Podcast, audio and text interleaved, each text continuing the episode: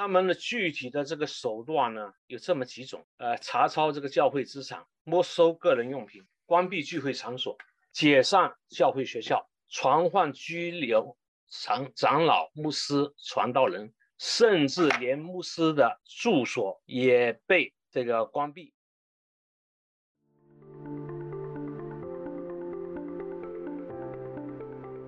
欢迎来到四零四档案馆，在这里，我们一起穿越中国数字高墙。中国数字时代本周推荐媒体：寒冬，一本关于中国宗教自由及人权状况的杂志，其英文版仍在运行，中文版在二零一八年至二零二零年期间发布了两千多篇关于中国宗教自由及人权状况的文章。CDD 报告会栏目收录和中国言论自由及其他人权问题的相关报告资讯。这些报告的来源多种多样，包括机构调查、学术研究、媒体报道和网民汇集等等。同时，我们也欢迎读者向我们推荐值得关注的报告。今天我们来关注微软软网络安全报告，全球网络威胁越来越复杂。外交事务杂志两篇文章：红色中国又来了，以及巴厘岛拜习会，以及人权无国界组织十月中国新增八起宗教迫害事件的相关内容。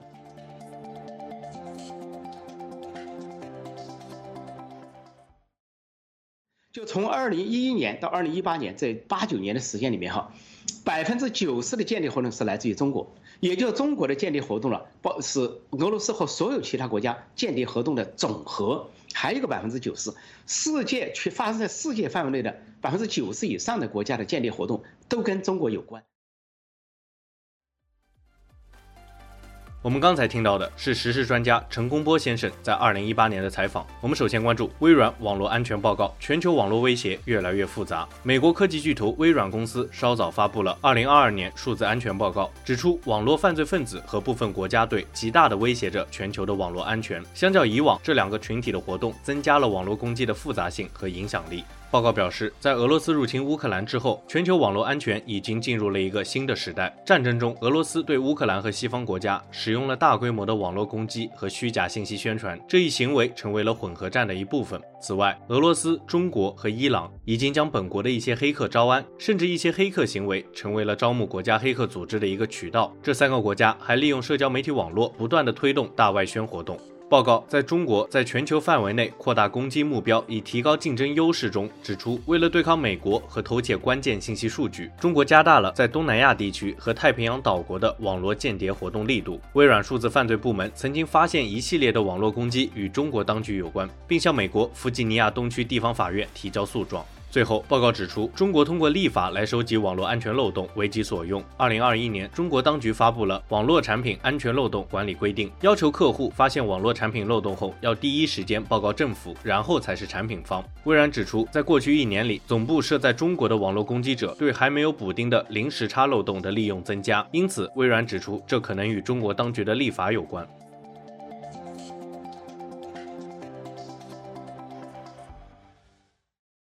众所瞩目的拜习会即将于十一月十四号于印尼巴厘岛登场。白宫国安顾问沙利文十一月十号说，在二十大之后会晤习近平格外重要。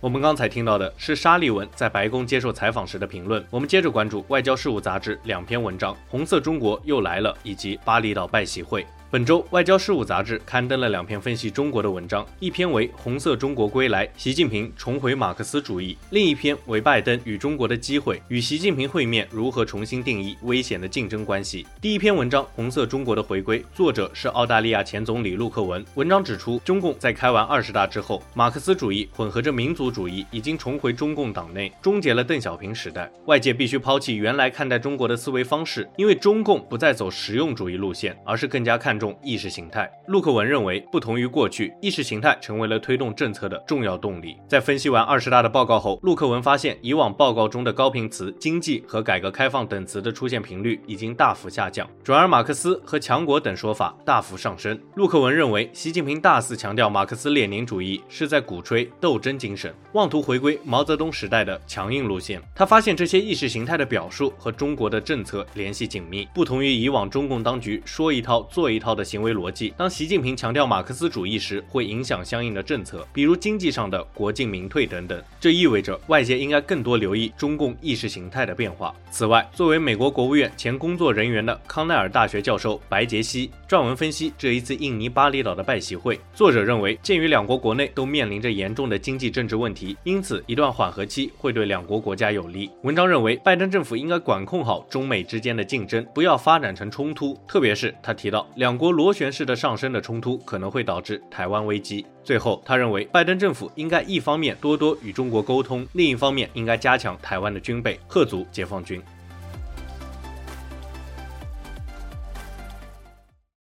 随着他的政治的高压啊，意识形态的的管控的越来越严格，所以迫害的程度会在加重。我们刚才听到的是深圳改革宗圣道教会牧师潘永光的自述。我们最后关注人权无国界组织十月中国新增八起宗教迫害事件。位于比利时的非营利组织人权无国界相继发布了十月中国宗教信仰自由的双月刊特刊一和特刊二。该报告记录了十月八起宗教迫害事件。十月十三日晚，在青海省果洛藏族自治州，五名西藏男子因歌唱一首关于西藏领袖达赖喇嘛尊者的赞歌而被警方拘留。山西临汾圣约家庭教会传道人李杰和传道人韩晓栋因涉嫌诈骗被正式逮捕。山东省临沂市季永成最近因信仰法轮功被判处有期徒刑一年零六个月。广东省广州市四名居民因信仰法轮功被判刑，分别是童雪生、孙秀丽、张永梅、麦康林。云南大理季春刚因举办宗教活动被罚款十五万元。哈尔滨基督教音乐学校教师徐峰牧师候审。湖南衡阳基督徒陈文生二十大期间被旅游。河南灵宝市某基督教归正家庭教会杨建新牧师二审败诉，被判刑五年零六个月。加拿大环球新闻报道，加拿大情报部门警告总理特鲁多，中国在干预加拿大大选，暗中资助了二零一九年大选的候选人。加拿大总理特鲁多批评中国，称中国正在与民主国家和加拿大机构玩侵略游戏。本周有更多的国家政府对保护卫士海外幺幺零报告作出回应。保护卫士发布报告指出，一共有十四个国家的政府已经开始调查中国的海外幺幺零，包括美国、加拿大、德国和英国等国家。无国界记者组织公布了第三十届年度新闻自由奖的候选名单，黄雪晴获得勇气奖提名。勇气奖颁发给那些在敌对环境中不顾自由或安全受到威胁，在实践、捍卫或促进新闻事业方面表现出勇气的记者、媒体或非政府组织。黄雪晴介绍如下。前《新快报》及《南都周刊》调查记者黄雪晴近年来致力于促进女性权利，并在媒体上记录和揭露针对女性的性骚扰。二零二一年九月十九日，黄雪晴与劳工活动家王建斌一起在南方城市广州被捕，罪名是涉嫌煽动颠覆国家政权。她是在准备离开中国到英国留学时被捕的。此前，黄雪晴也曾在二零一九年因报道香港民主抗议活动而被拘留三个月。罪名是寻衅滋事。二零二一年，他在端媒体发表的关于女性抗争者李翘楚的文章，获得了亚洲出版业协会颁发的卓越女性议题报道奖金奖。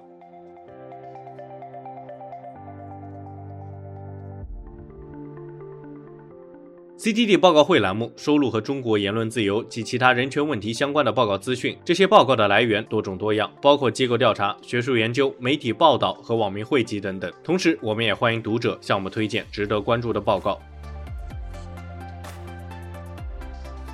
中国数字时代 C D T 致力于记录和传播中文互联网上被审查的信息，以及人们与审查对抗的努力。欢迎大家通过电报 Telegram 平台向我们投稿，为记录和对抗中国网络审查做出你的贡献。投稿地址请见本期播客的文字简介。阅读更多内容，请访问我们的网站 ctt.media。